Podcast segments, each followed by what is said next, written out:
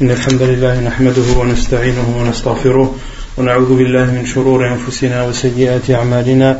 من يهده الله فلا مضل له ومن يضلل فلا هادي له. وأشهد أن لا إله إلا الله وحده لا شريك له. وأشهد أن محمدا عبده ورسوله. يا أيها الذين آمنوا اتقوا الله حق تقاته ولا تموتن إلا وأنتم مسلمون.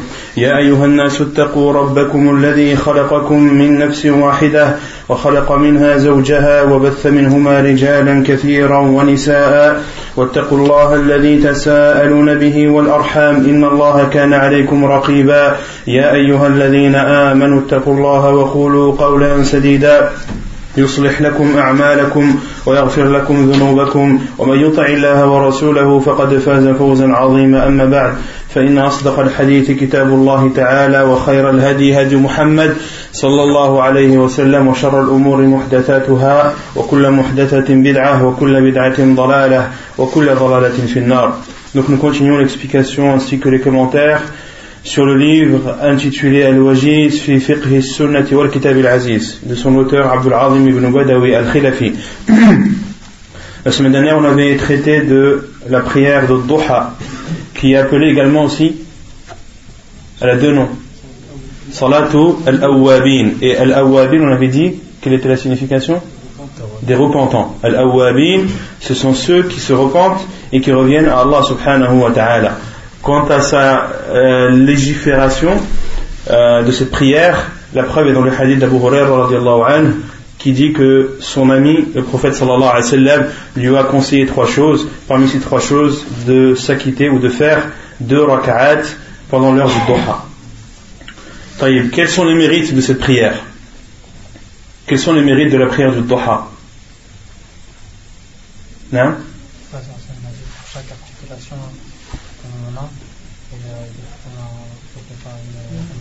Non.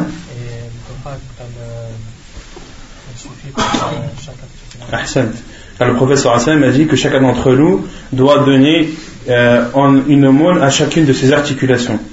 Et dans un autre hadith, le professeur Hassan a dit l'être humain a 360 articulations et il doit s'acquitter euh, pour chacune de ses articulations d'une sadaqa. Et le professeur Hassan a donné des exemples de sadaqa. فقال فكل تسبيحة صدقة وكل تكبيرة صدقة وكل تهليلة صدقة وأمر بالمعروف صدقة ونهي عن المنكر صدقة. Le professeur Sam a donné des actes par lesquels on donne un aumône à nos articulations. Parmi ces actes, le tasbih, de dire subhanallah, le tahmid, de dire alhamdulillah, le takbir, de dire Allahu akbar. Et également, euh, de ordonner un bien et d'interdire un mal est considéré comme une aumône. Et le professeur Sam a dit, وَيُجْزِي عَنْ ذَلِكَ كُلِّهِ رَكْعَتَيْ et suffit à tout cela, c'est-à-dire qu'il te suffit de faire deux raka'at pendant l'heure du duha pour donner une aumône, à chacune de tes articulations. Et cette prière doit-elle être faite une fois, de temps en temps, ou bien est-ce qu'il est légiféré de la faire tous les jours? Non. Cheikh dit de la faire tous les jours. Quelle est la preuve?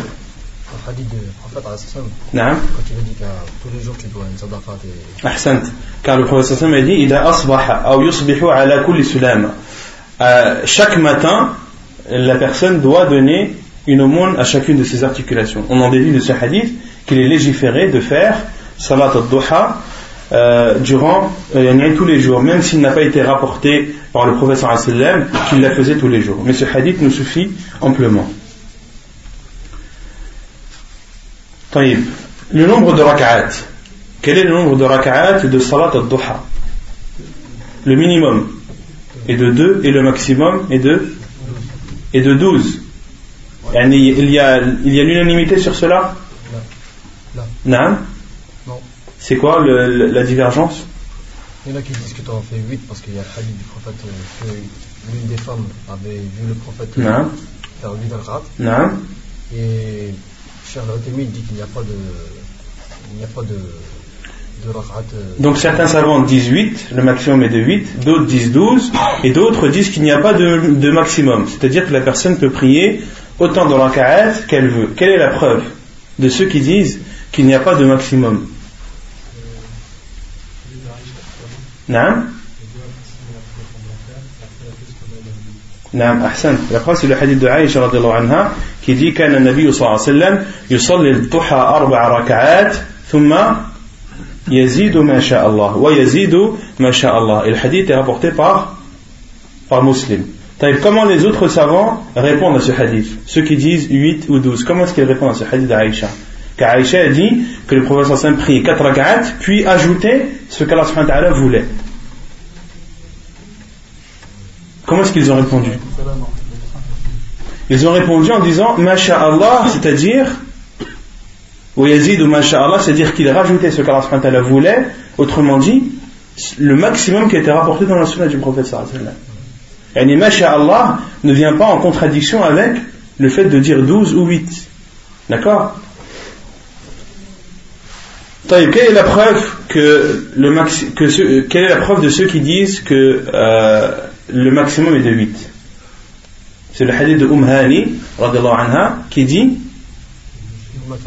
Yom al-Fath, le jour de la victoire, que le prophète sallam a prié chez elle 8 rak'at subhat al-duha.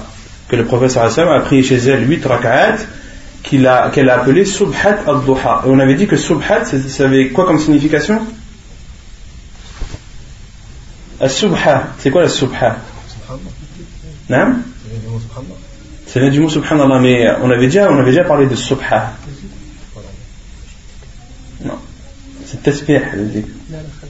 Al-Subha, on avait dit que ça avait le, le, le sens de Nafilah que as-subha, ça signifie aussi an-nafila. Et la preuve, c'est le hadith de qui a dit que le prophète sallam salla indaha thaman raka'at subhat ad-duha, yani nafilat ad-duha. Et concernant les douze, on avait dit que le maximum qui était rapporté dans l'effet du prophète sallam, le maximum est de 8, mais ces paroles, le prophète sallam nous a conseillé d'en faire 12. Et j'avais dit que j'allais vous rapporter le hadith à ce sujet. C'est le hadith de Abu Darda, rapporté dans, euh, dans Sunan al-Tabarani, au Mu'jam al-Tabarani, un hadith rendu bon par Sheikh al-Albani, dans Sahih Targhib wa Tarhib.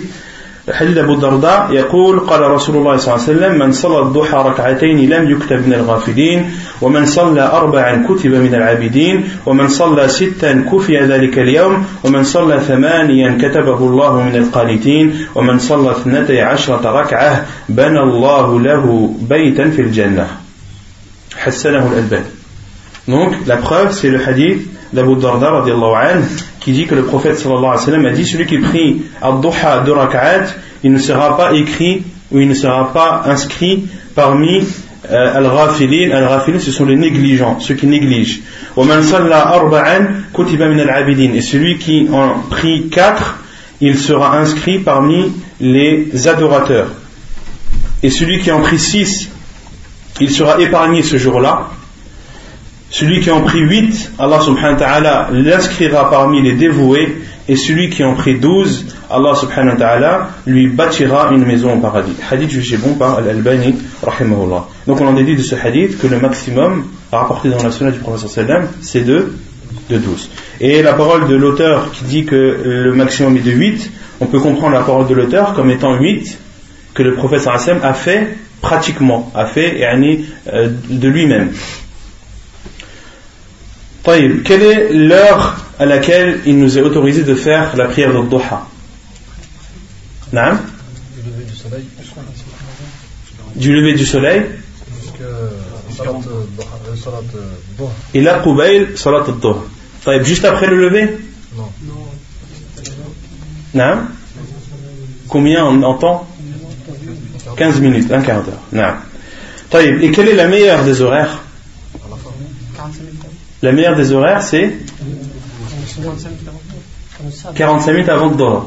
C'est quoi la preuve 45 minutes avant le Doha Lorsque le sable est le plus chaud et, la chaleur du sable fait lever les, chameaux de bas âge. Ils ne peuvent plus supporter la chaleur du sable, donc ils se lèvent et euh, les savants disent que le sable est au plus chaud vers euh, lorsque l'on s'approche du zénith. D'accord? Lorsqu'on s'approche du zénith, c'est-à-dire vers la fin de la matinée. Vers la fin de la matinée. Et certains savants ont dit, comme chez à peu près 40-45 minutes. ensuite, on avait parlé de la prière euh, après les ablutions. On avait cité le hadith de, de le, hadith d'Abu Hurairah où le prophète sallam a entendu les, euh, les pas de Bilal au paradis et il lui a demandé quelle est la chose, quel est l'acte par lequel tu espères le plus être récompensé. Et Bilal a dit Je ne fais, à chaque fois que j'ai fait mes ablutions, que ce soit le jour ou la nuit, je le fais suivre par des prières que je prie. Ensuite, on avait parlé de Salat al-Istikhara, la prière de la consultation. Non.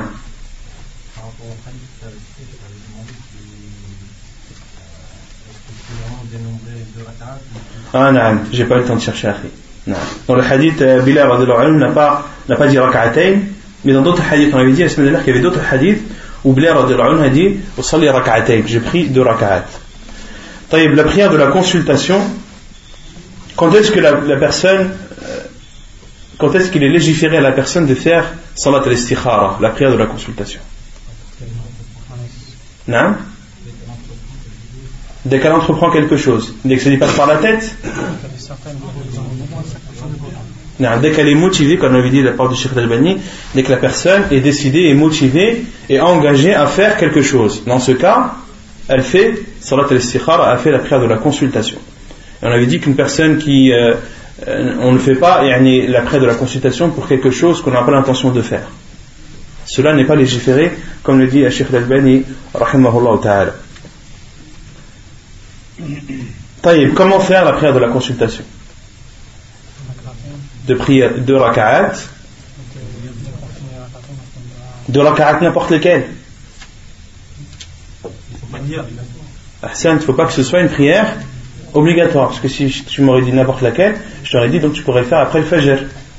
Non, le professeur m'a dit en dehors des prières obligatoires. Donc il faut que ce soit une prière surérogatoire de prier deux raka'at. Qu'est-ce qu'on doit lire pendant ces, pendant ces, raka'at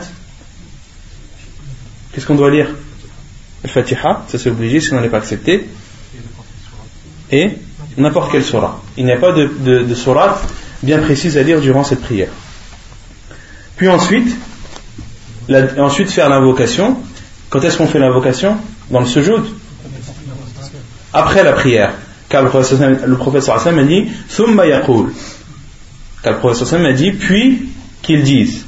Et la dua c'est Allahumma inni astakhiruka bi'ilmik وأستقدرك بقدرتك وأسألك من فضلك العظيم فإنك تقدر ولا أقدر وتعلم ولا أعلم وأنت علام الغيوب اللهم إن كنت تعلم et ensuite de nommer le sujet sur lequel tu euh, consultes Allah subhanahu wa ta'ala donc de nommer ton problème ou de nommer euh, la chose que tu veux entreprendre Et euh, je sais que dans Hassan Muslim il met entre parenthèses et certains lisent dans, dans leur dua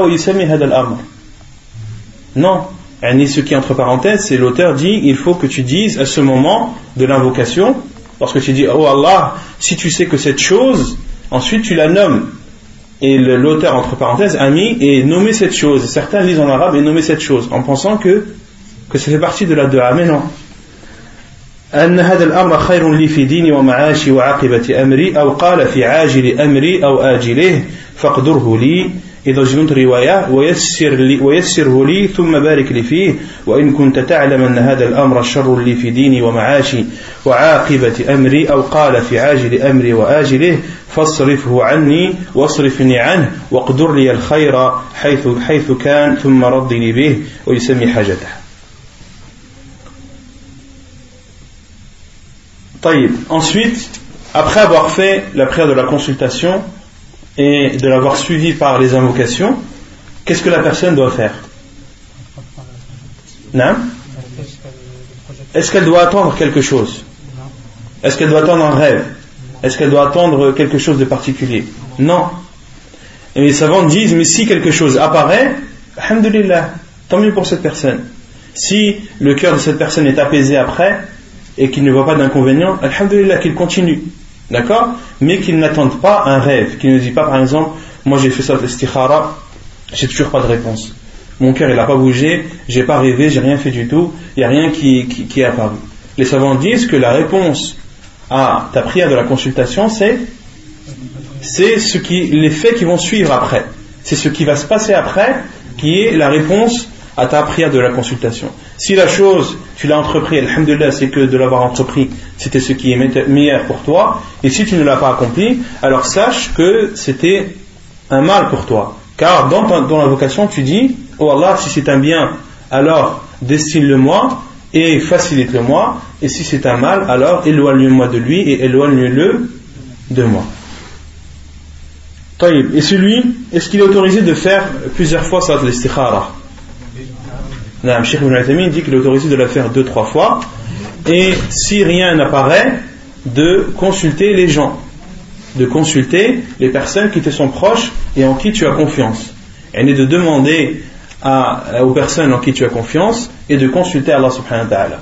Et certains célèbres disaient La yandamu man istakhara al-khaliq wa shawara al-makhluqin ne regrettera jamais celui qui consulte Allah et demande conseil, celui qui consulte, le Créateur et demande conseil aux créatures.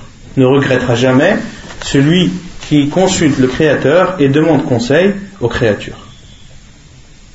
C'est clair? Ensuite, on avait parlé de Salat al-Kusuf, la prière de l'éclipse. lorsque l'éclipse, il y a une éclipse solaire ou lunaire, qu'elle soit partielle ou totale, il est préférable que le muazzin appelle as-salatu jami'a afin que les gens se rassemblent et prient à la mosquée. Comme cela est rapporté dans le hadith de Abdullah ibn Umar radiyallahu anhu. Puis lorsque les gens sont rassemblés à la mosquée, l'imam prie alors deux raka'at et comment est-ce quelle est la description de la prière de l'éclipse? Tout d'abord, est-ce qu'il y a une différence entre l'éclipse solaire et l'éclipse euh, lunaire? La prière, c'est c'est la même. Comment prier? L'imam fait le takbir. Ensuite, il lit le fatiha. Il lit une sourate. Une sourate comment? Longue. Longue seulement. Très longue seulement. Très très longue. Une sourate très très longue. Ensuite, ensuite, il fait le takbir.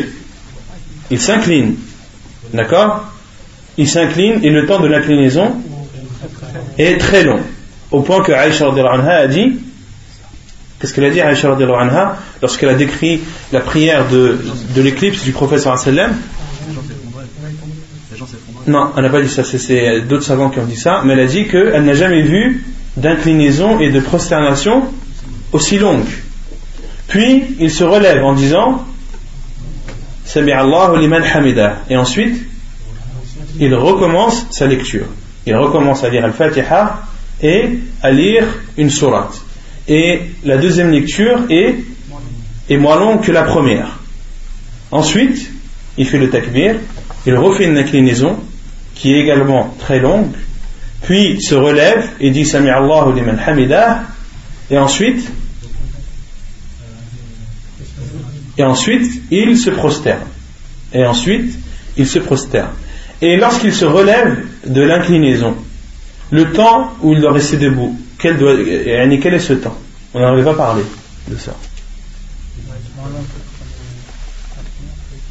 Le temps, est-ce que ça doit être rapide? Ou est-ce que ça doit être long? Aussi long que, que le recours. Car Ibn Umar, lorsqu'il a décrivé la prière du professeur sallam, il disait que euh, ses inclinaisons et le fait qu'il soit debout, c'est-à-dire lorsqu'il se relevait de l'inclinaison, étaient sawa, étaient à peu près de la même durée. D'accord? Donc ceux pendant la prière de la consultation, lorsqu'il se relève de la deuxième inclinaison, la prière de l'éclipse, la prière de l'éclipse, lorsqu'il se relève de la deuxième inclinaison, avant de se prosterner, il ne reste pas debout longtemps. Cela est en contradiction avec la sunna du professeur sallam, car dans la sunna du professeur sallam, lorsqu'il se relevait du recours, il restait debout le même temps que, que son inclinaison. D'accord? Donc il se relève de sa deuxième inclinaison, puis se prosterne et fait deux sajdat et se relève et fait la deuxième rak'at de même. D'accord? Pendant sa lecture, est-ce qu'il lit à voix haute? Ou est-ce qu'il lit à voix basse? Non À voix? À voix haute, quelle est la preuve?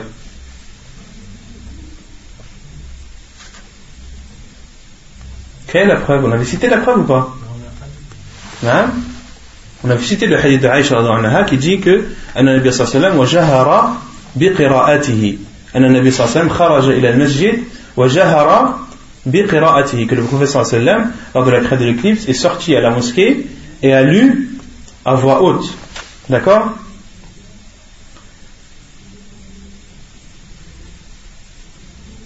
Taïb, quelle est la cause de la prière de l'éclipse? Quelle est la cause de l'éclipse? Hein? Ça, c'est la cause euh, on va dire religieuse. Quelle est la cause scientifique? Il y a deux causes de l'éclipse. Il y a la cause scientifique et il y a la cause religieuse. La cause scientifique, c'est l'éclipse lunaire, c'est quoi?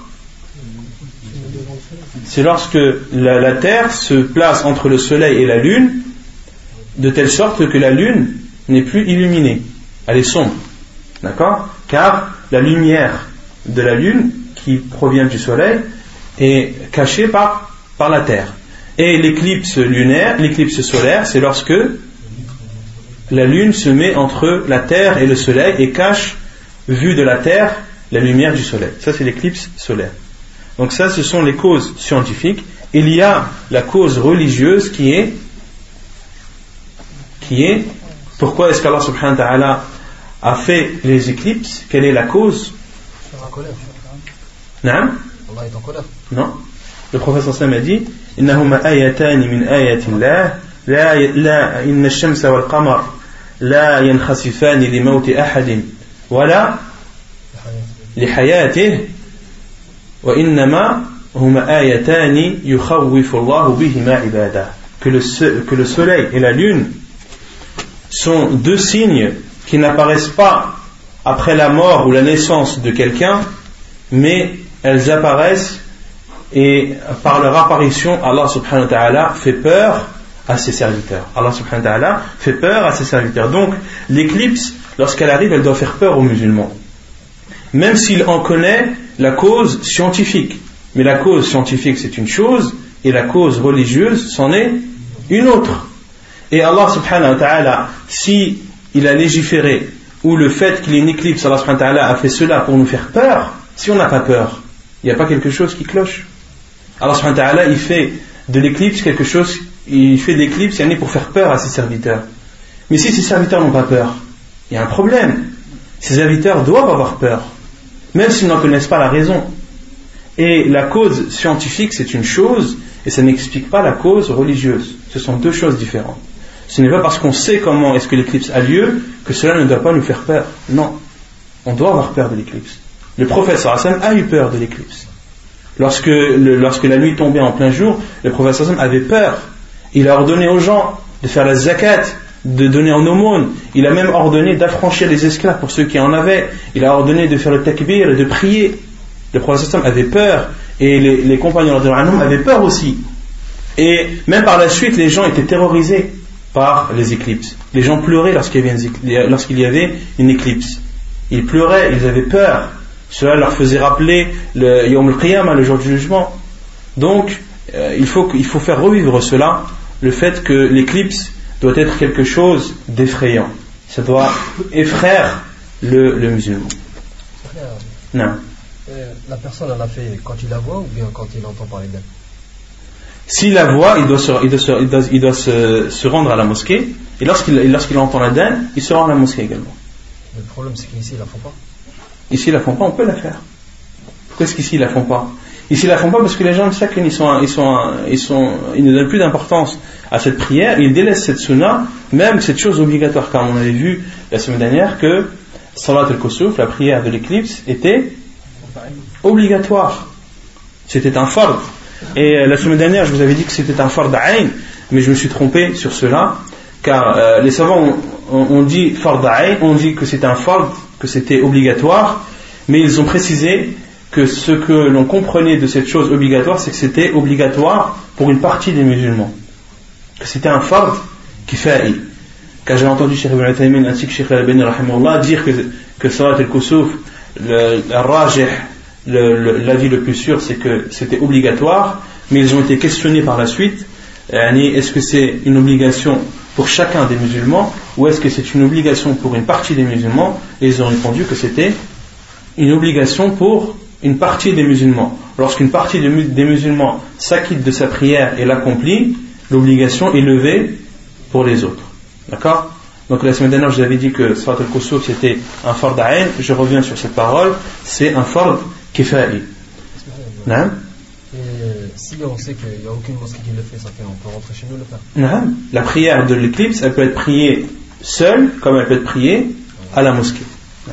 Elle peut être priée seule, comme elle peut être priée à la mosquée.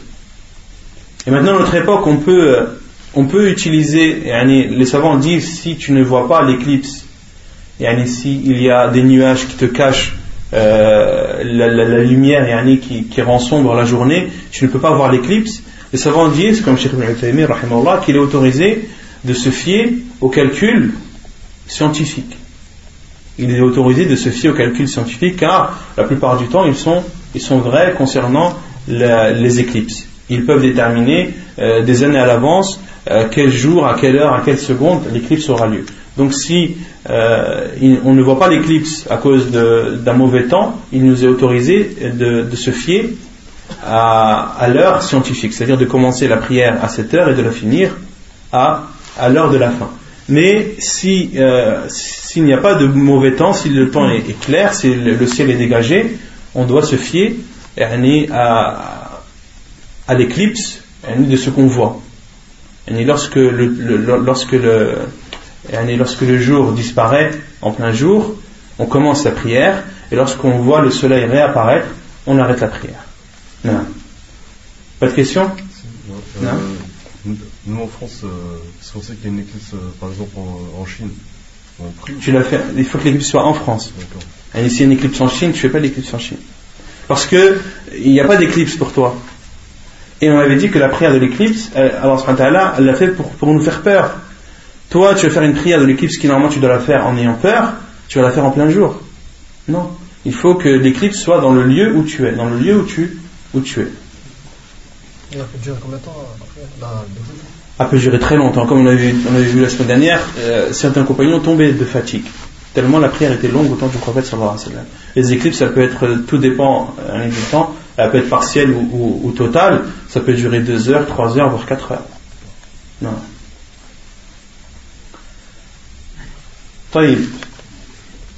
Euh, ensuite, euh, donc on s'est arrêté ici.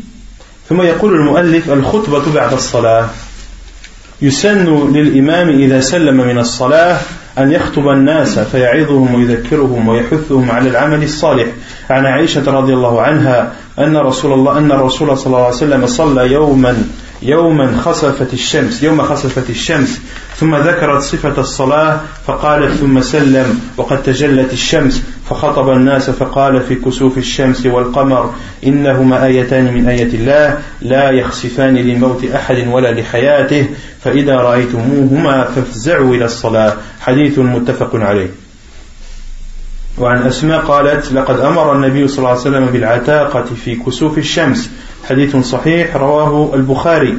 وعن أبي موسى الأشعري قال خسفت الشمس فقام النبي صلى الله عليه وسلم فزعا يخشى أن تكون الساعة. فأتى المسجد فصلى بأطول قيام وركوع وسجود رأيته قط يفعله. وقال هذه هذه الآيات التي يرسل الله لا تكون لموت أحد ولا لحياته ولكن يخوف الله بها عباده. فإذا رأيتم شيئا من ذلك فافزعوا إلى ذكره ودعائه واستغفاره. حديث متفق عليه. Donc, euh, le discours après la prière, il est donc légiféré. Il fait partie de la sunna pour l'imam lorsqu'il termine sa prière de l'éclipse de d'exhorter les gens, de faire un discours, d'exhorter les gens et de les rappeler euh, Allah subhanahu wa ta'ala, de les conseiller et de les encourager à faire des actes pieux.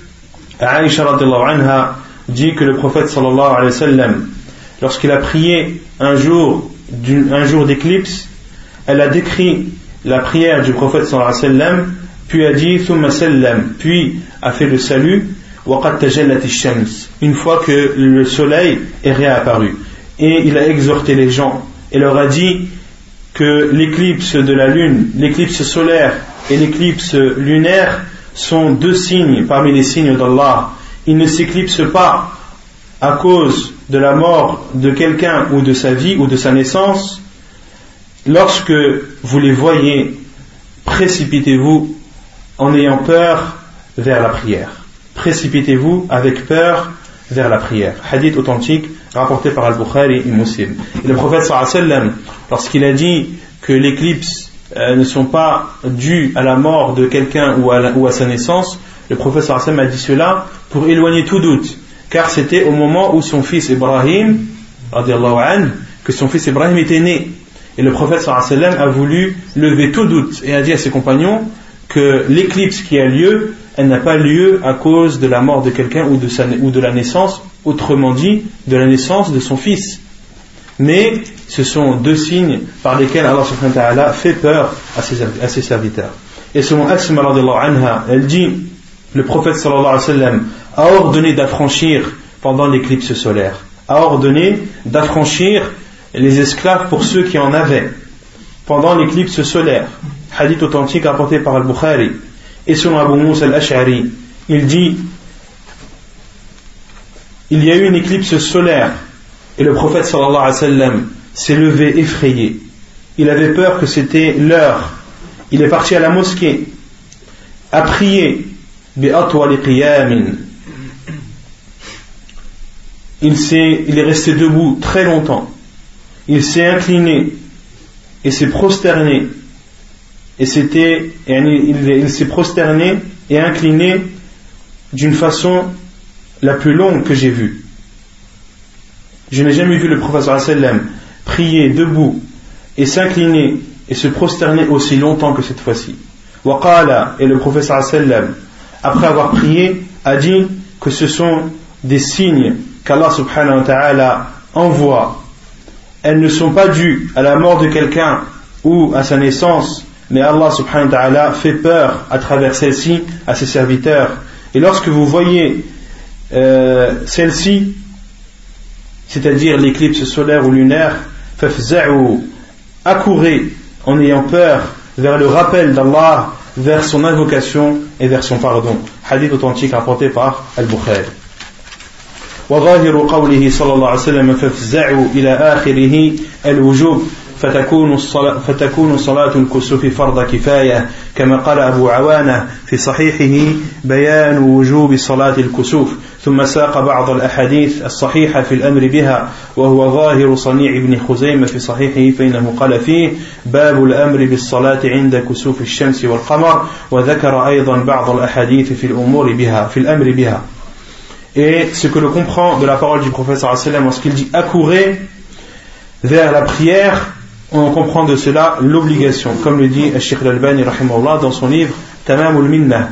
Et euh, la prière est donc obligatoire pour une partie des musulmans et non pour l'ensemble des musulmans. Comme le dit Abu Awan al lorsqu'il a euh, donné comme nom de chapitre Bayan wujub salat al-kusuf, l'obligation de la prière de l'éclipse. Puis il a cité des hadiths authentiques qui prouve l'obligation de celle-ci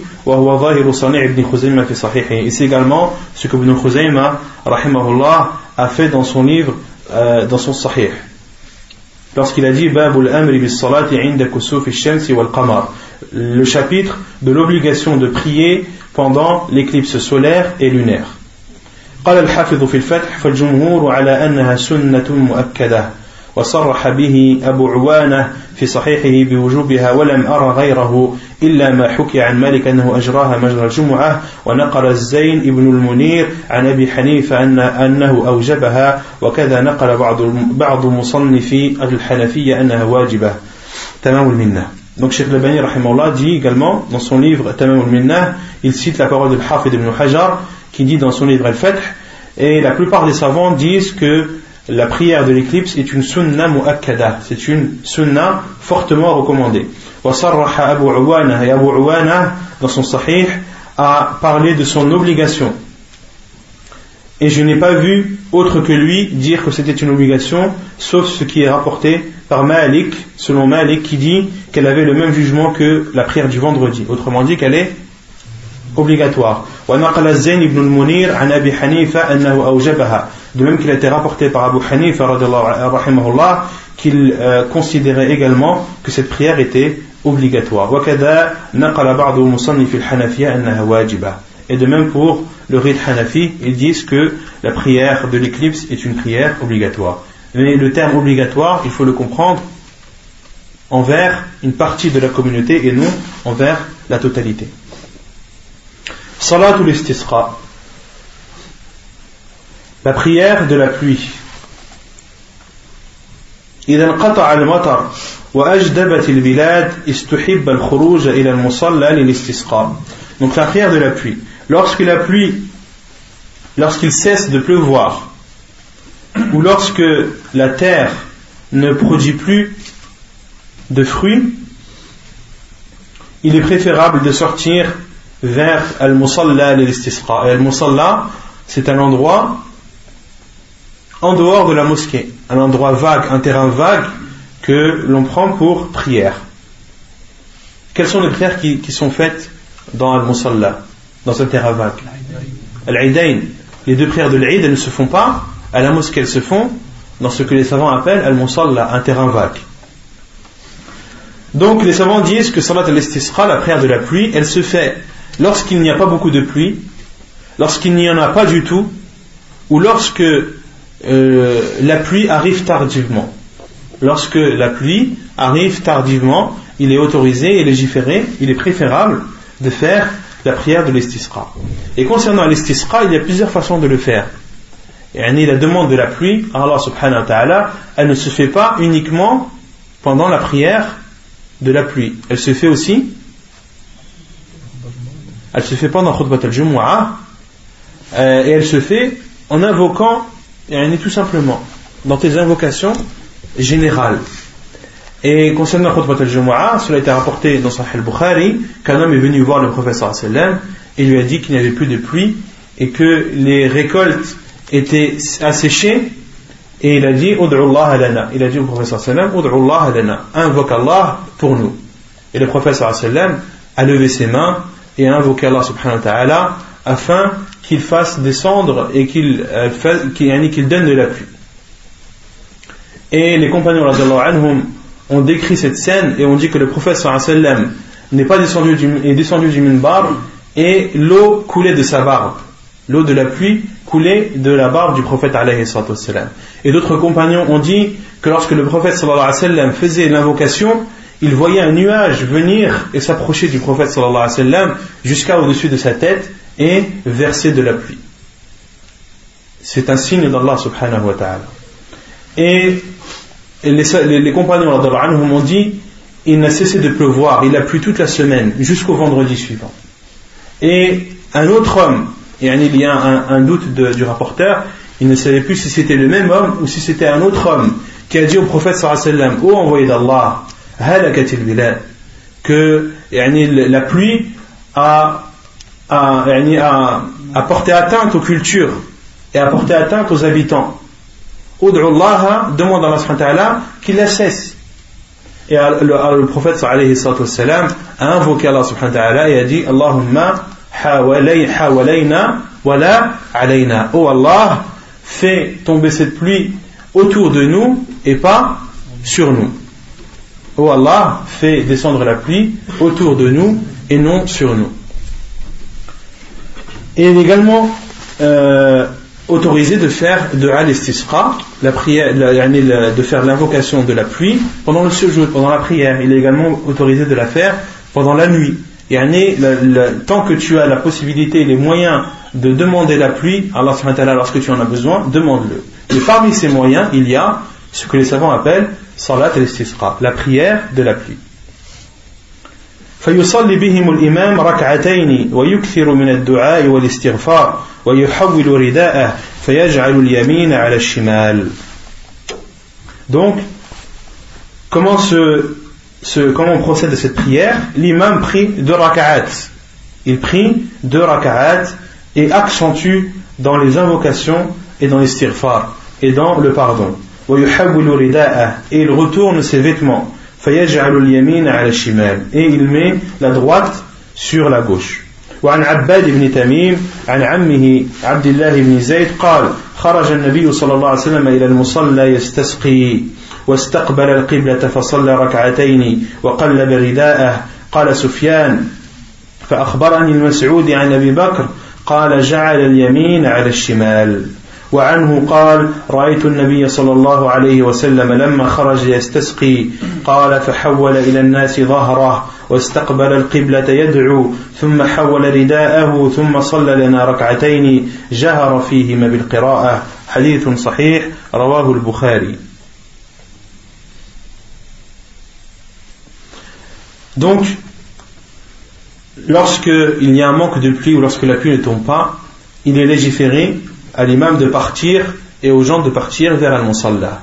Et le prophète lorsqu'il partait vers Al-Musalla. Le prophète sallam partait humilié. Il partait humilié en baissant sa tête, en étant humble devant Allah subhanahu wa ta'ala. Et les gens doivent faire ainsi. Lorsqu'ils se dirigent vers Al-Musalla, vers le, terrain vague où va avoir lieu la prière de la pluie, ils doivent y aller la tête baissée, ils doivent y aller humiliés, ils doivent y aller humbles et modestes devant Allah subhanahu wa ta'ala. Car s'il y a un manque de pluie, c'est par cause, et il y a des causes pour cela. Soit parce qu'il y a beaucoup de péchés, ou soit parce que les gens ne s'acquittent pas de la zakat, ou soit parce que les gens trompent dans la balance. Tout ceci sont des causes qui abstiennent et qui coupent la pluie. Qu'Allah subhanahu nous en préserve. Donc les gens, lorsqu'ils vont vers cette prière, ils doivent y aller humbles devant Allah subhanahu en avouant leurs péchés et en demandant à Allah subhanahu de leur pardonner. Et euh, il, y a, il était rapporté dans la sunna du prophète sallam que le prophète alayhi a fait un discours également après la prière de l'estisqa, après la prière de la l'appui. Le prophète a exhorté les gens, a exhorté les gens, euh, le prophète a exhorté les gens et leur a promis le rendez-vous du jour du jugement et leur a le prophète leur a ordonné de se repentir à Allah subhanahu wa ta'ala. Et euh, il a été rapporté dans la Sunnah de faire la prière avant la khutbah ou de la faire après. Il a été rapporté que le prophète sallam a fait euh, l'invocation de l'istisqa après, la prière et dans d'autres hadiths il a été rapporté que le prophète sallam l'a faite avant. Euh, Sheikh al dit que que cela fait partie de la divergence euh, Qu'est-ce qu'on avait dit Comme on avait dit, diversifié. Que c'était une divergence diversifiée. Que le, le, premier fait du professeur, le fait que le professeur l'ait fait avant, et fait le discours avant la prière, ne contredit pas le fait qu'il l'ait fait après. On doit comprendre de cela que de temps en temps, il est autorisé de faire ainsi, et de temps en temps, il est autorisé de le faire de l'autre façon. Comme le dit Sheikh Al-Albani, et de même pour Sheikh euh, Ibn Baz, rahimahullah ta'ala. Donc l'imam fait sa prière, il fait son discours, il exhorte les gens et invoque. Il doit invoquer longuement. Il doit faire des invocations rapportées dans la sunna du professeur et autres. Il peut rajouter, il demande à Allah de, euh, de, de, faire, de, faire, de verser la pluie sur euh, l'endroit où il se trouve et demande à Allah longuement. Il faut que l'imam invoque longuement Allah subhanahu wa ta'ala comme le faisait le prophète alayhi et lever ses mains euh, jusqu'à le professeur sallam pendant la prière, l'invocation de, de, la pluie, il levait ses mains jusqu'à ce que les compagnons anhum voyaient la blancheur de ses aisselles. Donc le professeur sallam levait haut ses mains. Et les savants disent que l'imam doit faire ainsi. Euh, Cheikh dit que même cela est propre à l'imam. Que c'est l'imam qui doit lever ses mains, les gens doivent lever leurs mains également, mais de lever les mains très haut, cela doit être fait par l'imam uniquement. Comme le dit Sheikh Al-Albani, ta'ala. Donc d'invoquer Allah subhanahu wa ta'ala longuement, puis l'imam doit se retourner. L'imam doit se retourner et donner dos aux gens et doit retourner ses vêtements. S'il a un qamis, il doit retourner son qamis. Le prophète a dit Le prophète a retourné son rida. Il a mis la droite sur la gauche et euh, dans d'autres versions, le prophète a, a mis son vêtement à l'envers.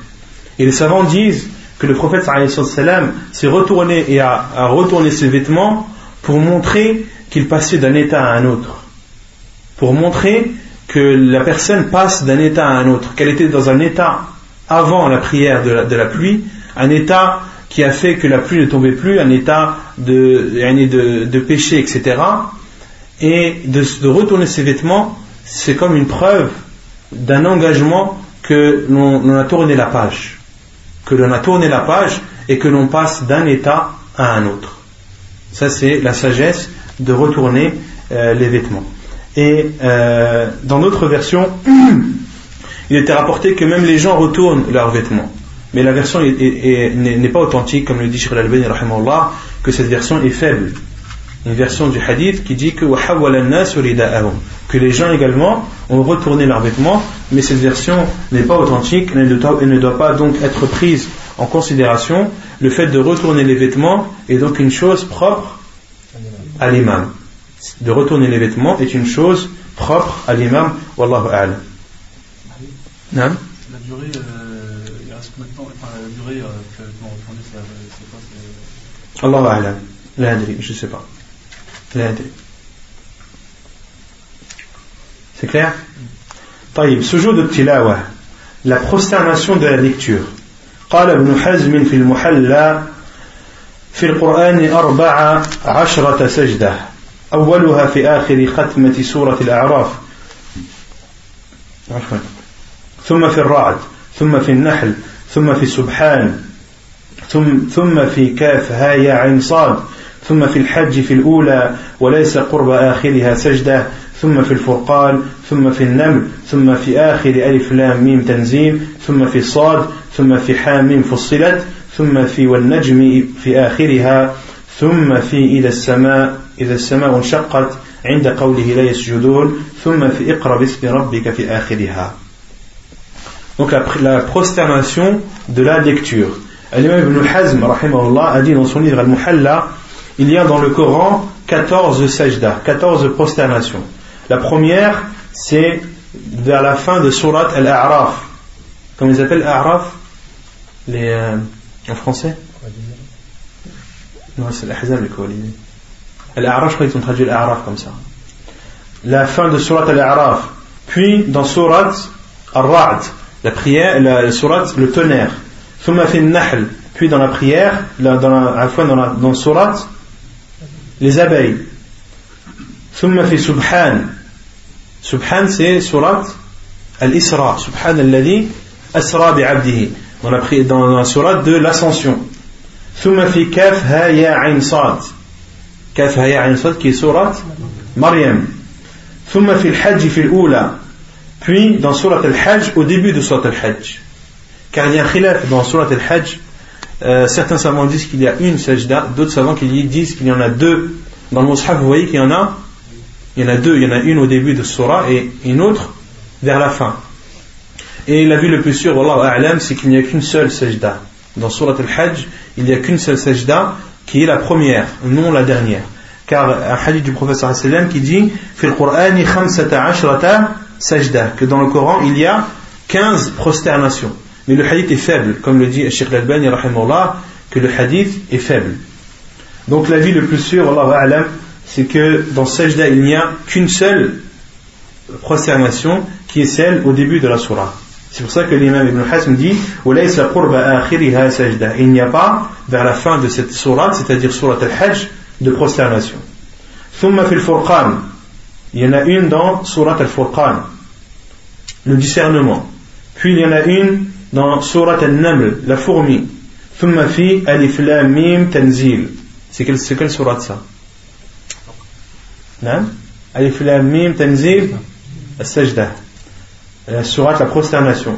ثم في صاد une dans surat Sad ثم في حام فصلت une dans surat فصلت ثم في والنجم في آخرها il y en a une également dans surat النجم l'étoile vers la fin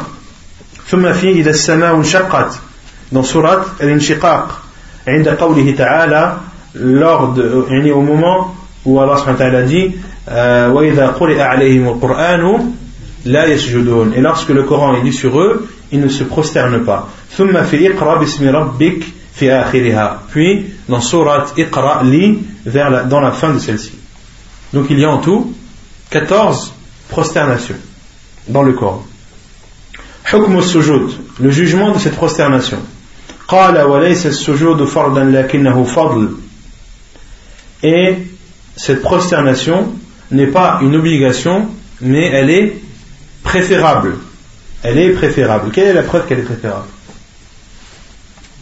non euh, moi j'ai lu un hadith mais je ne sais pas si c'est authentique de Omar qui avait fait euh, une première euh, prière où il y avait une sajada et qu'il avait fait la prosternation. Mhm. Et ensuite il avait fait. Euh...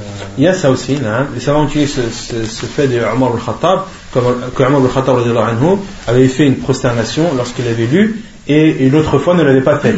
Il y a aussi un autre, une, autre, une autre preuve, c'est que le prophète avait lu Surat al-Najm, avait lu Surat al-Étoile, donc on a dit qu'il y avait une prosternation dans Surat al-Najm, que le prophète a lu et s'est prosterné. Puis une autre fois, Zayd ibn Thabit a lu sur le prophète et ni Zayd ni le prophète ne se sont prosternés. Et les savants ont déduit que cela était une preuve du caractère préférable de, la, prosternation de la, lecture et que ce n'était pas obligatoire. il est légiféré de faire cette prosternation de la lecture pendant les prières obligatoires comme pendant les prières surérogatoires. Et en dehors des prières à toute heure. Au moment du lever du soleil comme au moment de son coucher. Donc au moment du lever du soleil, au moment de son coucher et au moment de son zénith. Pendant ces trois moments, il est autorisé de faire la prosternation de la lecture. Il al-qiblati wa ila al-qibla. Vers, en se dirigeant vers la qibla ou non. Même si le meilleur c'est de se diriger vers la qibla, mais ce n'est pas une condition. Et que la personne soit en état de pureté ou non.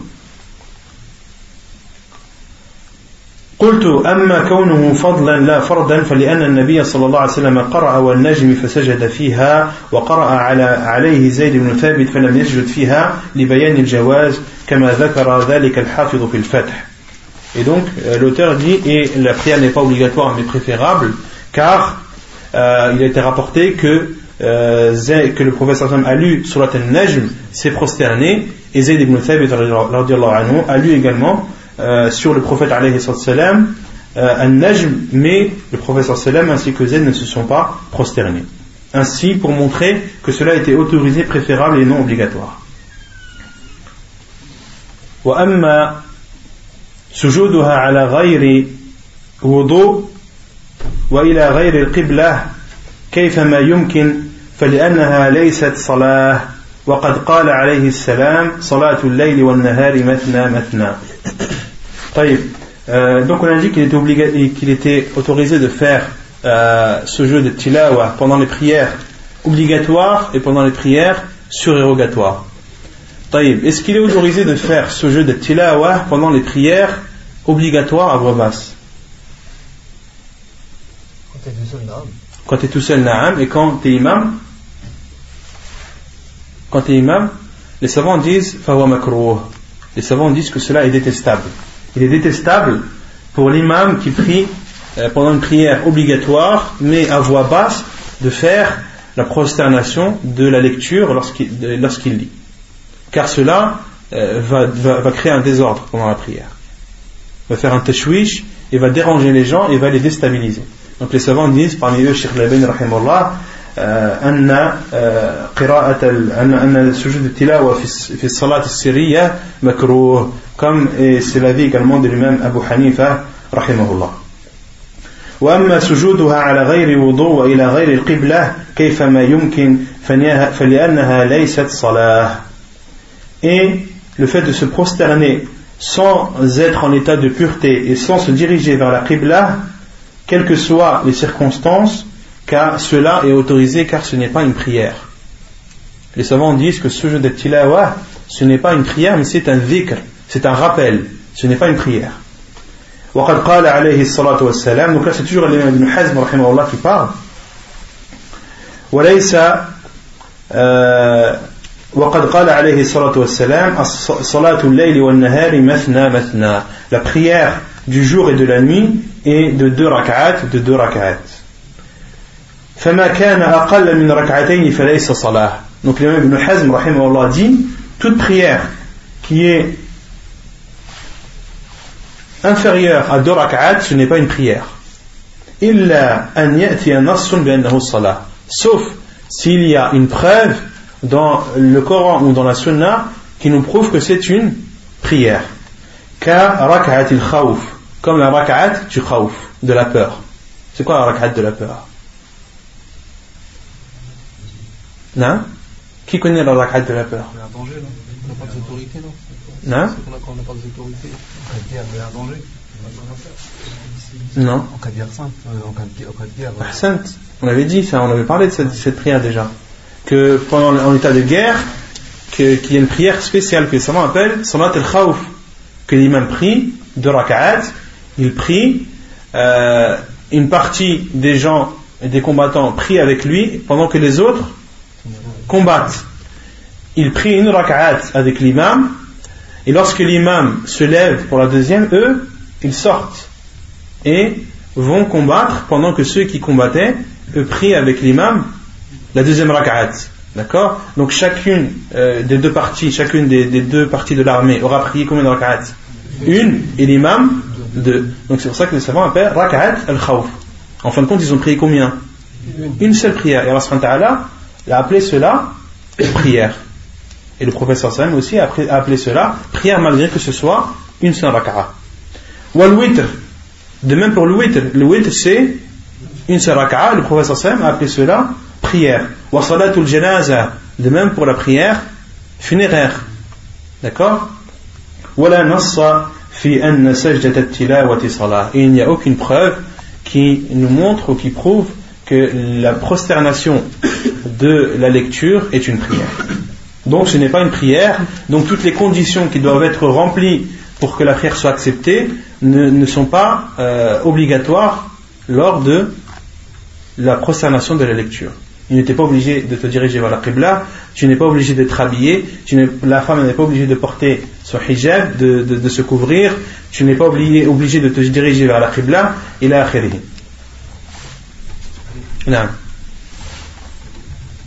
Je voulais savoir ce que c'était une preuve pour euh, lire le Coran euh, sans Est-ce que c'est un délai qu'on peut lire le Coran Non, il n'y a pas de dalil sur ça. Et, même certains savants disent qu'il est, préférable, même qu'il est obligatoire, pendant ce jeu de tilawa, de faire, euh, d'être en état d'ablution. Comme le dit Sheikh Ibn Uthaymin, car il considère que lorsque tu lis le Coran, tu dois le lire en état de, de pureté. Ou quand tu prends le Mosra, tu dois le prendre lorsque tu as tes ablutions. Donc, Sheikh Ibn dit qu'il est préférable pendant ce jeu de tilawa euh, d'être en état d'ablution, pas pour la prosternation, mais parce que il est recommandé d'être en état de pureté lorsque tu lis le Coran. Il est autorisé, est-ce que c'est seulement celui qui lit qui doit se prosterner ou également ceux qui entendent? Ceux qui entendent aussi, il aurait préférable, il aurait aussi légiféré de se prosterner. Comme cela été rapporté par Ibn Umar anhu, qui dit qu'un Nabi sallallahu alayhi wa sallam فيها سجدة فيسجد ونسجد حتى ما يجد أحدنا آه، موضع جبهته البخاري ومسلم comme cela est rapporté dans le hadith de Bukhari ou Muslim, hadith d'Ibn radiallahu anhu, qui dit que le prophète sallallahu alayhi wa sallam lisait sur nous des sourates comportant des prosternations, fayasjudu, il se prosternait, wa nasjudu, et nous nous prosternions également. Et, et, et- et certains d'entre nous ne trouvaient pas d'endroit où poser leur front. certains d'entre nous ne, trouvaient pas l'endroit où poser leur front. Donc il est autorisé euh, à celui qui lit de se prosterner, mais il est également autorisé à celui qui écoute de se prosterner également.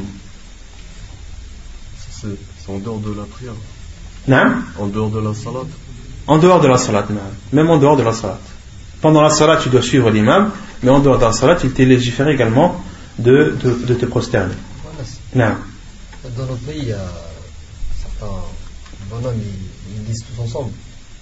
Et toi, tu es à côté, le matin, tu, tu lis le Coran, et ils se prosternent tous. On se prosterne avec eux Quel choix Et nous on a dit c'est mustahab. Le, le sujet de la prosternation, elle est préférable. En sachant que ce qu'ils font, c'est une bid'a qu'ils sont tous ensemble en train de. Non, le fait qu'ils lisent ensemble, c'est une bid'a, mais le fait qu'ils lisent ce euh, un verset avec, avec un, un jeu de avec une proclamation, c'est pas une bid'a. C'est pas parce qu'ils lisent ensemble euh, d'une seule voix que cela doit, doit te, que cela doit, doit te, te, priver du bien et des mérites de, ce jeu de tilawa. Parce qu'on va voir après les mérites de ce jeu de tilawa. Ce sont deux choses différentes. Qu'est-ce qu'on va dire quand on est en sujet On va voir, Inch'Allah, après. Et concernant le takbir, concernant le takbir, certains savants disent que pendant la prière, tu dois faire le takbir. Comme le dit Sheikh Ibn Uthaymin, il dit que pendant euh, la prière, lorsque tu lis un verset avec ce jeu de tilawa, avec une prosternation de la lecture, tu dois dire le takbir. Lorsque tu te prosternes, et tu dois dire le takbir lorsque tu te relèves. Et la preuve, c'est le hadith du prophète sallallahu alayhi wa sallam, hadith euh, où les compagnons disent wa khafd. Que le prophète sallallahu alayhi wa sallam disait Allahu Akbar durant euh, tous les moments où il se relevait et se et s'abaissait. C'est un hadith général que euh, les savants qui autorisent de dire le takbir pendant la prière utilisent. D'accord? Et les autres savants ont dit non. Comme Sheikh Rabin dit euh, qu'il n'y a pas de takbir, que le hadith rapporté à ce sujet est faible. Car il y a un hadith euh, où les compagnons de dit que le prophète avait lu une prière, avait lu euh, une surah avec une prosternation, fasajada, fakabbara wa sajad. Que le prophète a dit Allahu Akbar, puis s'est prosterné. Mais cette version est faible. Et subhanallah, la version authentique rapportée dans le Bukhari, le même hadith sans ziyadat wa kabbar. Dans le Bukhari, il y a le hadith où le prophète a lu euh, une sourate comportant euh, une prosternation de la lecture. Et le prophète dans, dans la version de Bukhari, il n'est pas cité que le prophète a dit Allahu Akbar. Il est seulement cité que le prophète a dit euh, c'est prosterné à que le prophète, que le prophète s'est uniquement prosterné sans dire Allahu Akbar. Et il, y a, il a été rapporté par Ibn Mas'ud, selon lui, que Abdullah ibn Mas'ud pendant la prière lorsqu'il lisait une sourate comportant une prosternation il faisait le takbir et se prosternait. Et Sheikh Labadi dit que euh, ce fait d'Ibn Mas'ud euh, nous permet de dire qu'il est autorisé qu'il ne faut pas être dur envers ceux qui font le takbir pendant la prière pour se prosterner la prosternation de la lecture. Car cela a été rapporté par un compagnon anhu, et que cela a été rapporté de façon authentique. Mais le mieux, c'est de suivre la sunna du prophète Pourquoi? Car le prophète a lu, a lu à plusieurs reprises des sourates pendant la prière comportant des prosternations. Et plusieurs compagnons ont rapporté cela, et aucun d'entre eux n'a rapporté que le prophète sallam disait Allahu Akbar. Il n'y a pas, les, compagnons qui ont rapporté toutes ces prosternations du prophète sallam n'ont jamais cité que le prophète sallam que le prophète sallam disait Allahu Akbar lorsqu'il se prosternait. Donc la sunna du prophète sallam c'est de ne pas dire Allahu Akbar. De ne pas dire Allahu Akbar, de se prosterner directement. Et même lorsque tu te relèves, de ne pas dire le takbir. Ça c'est comme dit le Cheikh Al-Albani, c'est ce qu'il y a de mieux. Et la sunna du professeur sallam, c'est ce qui est le plus aimé chez nous. Même si certains compagnons, il a été rapporté qu'ils le faisaient, et cela euh, doit nous, nous, nous permet d'être indulgents envers ceux qui disent qu'il faut faire le takbir. Et ils répondent au hadith du prophète qu'il faisait le takbir à chaque moment où il s'abaissait et se relevait, ils disent que, que les compagnons ont rapporté ce fait du prophète dans sa prière habituelle, dans sa prière de tous les jours, mais pas dans des cas particuliers comme ce jeu de tilawa, comme la prosternation de la lecture. Le prophète les fois où il s'est prosterné sont, sont rares par rapport à, la prière que, faisait le prophète Donc on ne peut pas prendre ce cas général et l'appliquer sur ce cas particulier. Ça c'est ce, ce que Sheikh Al-Albani a répondu. C'est clair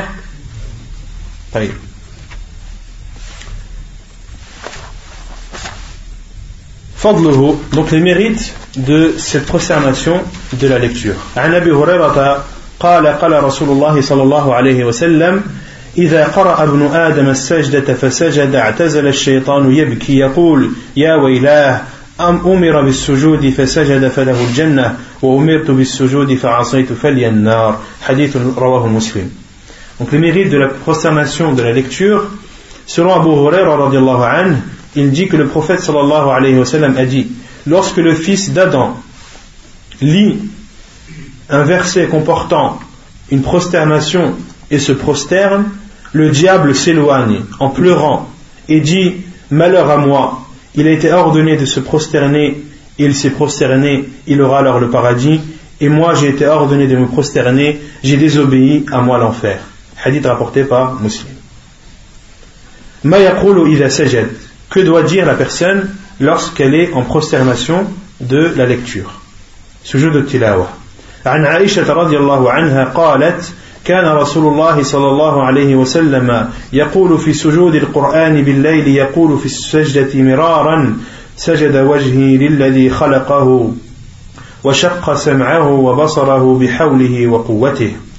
حديث صحيح رواه أبو داود والترمذي. Selon Aïcha radiallahu anha, elle rapporte que le prophète sallallahu alayhi wa sallam, lorsqu'il se prosternait pendant la lecture du Coran, la nuit, il disait pendant sa prosternation, il répétait plusieurs fois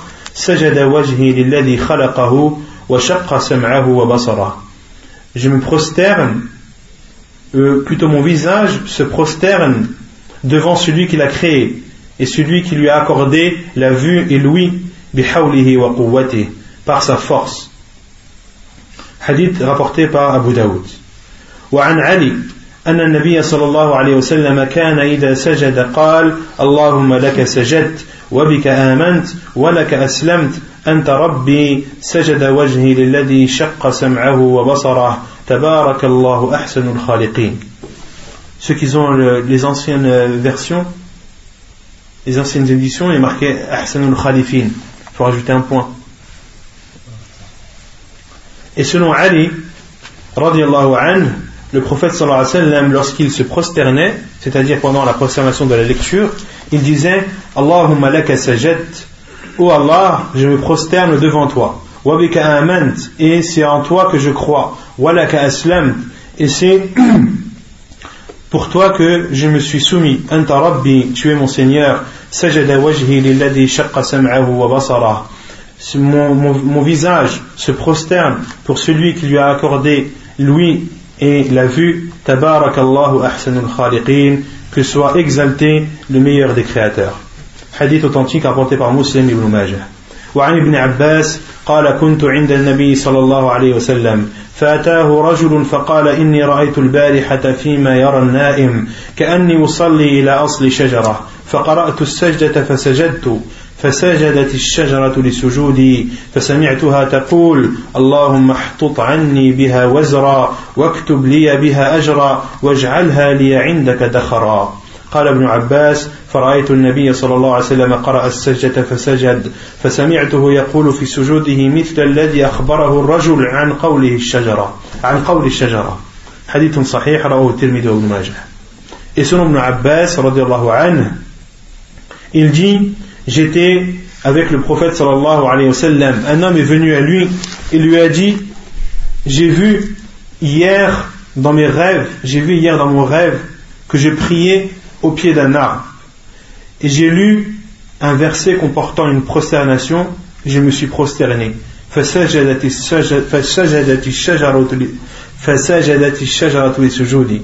Et l'arbre s'est prosterné en même temps que moi et je l'ai entendu dire et l'homme dit et j'ai entendu dire dans mon rêve j'ai entendu l'arbre dire pendant sa prosternation Allahumma biha wazra Oh Allah, efface-moi par celle-ci mes péchés. Et écris-moi ou inscris-moi par celle-ci des bonnes récompenses. Et fais qu'elle soit pour moi chez toi une provision. Ibn Abbas dit, et j'ai vu le prophète sallallahu alayhi lire un verset comportant une prosternation, puis le prophète sallallahu alayhi s'est prosterné et je l'ai entendu dire comme l'invocation dont lui a informé l'homme qu'il avait entendu de l'arbre. Donc dans ce hadith, il est clair ou pas? C'est clair? Qu'un homme avait vu en rêve qu'il priait, qu'il s'est prosterné, qu'il priait au pied d'un arbre, il s'est prosterné, l'arbre s'est prosterné en même temps que lui, et l'homme a entendu l'arbre dire cette invocation,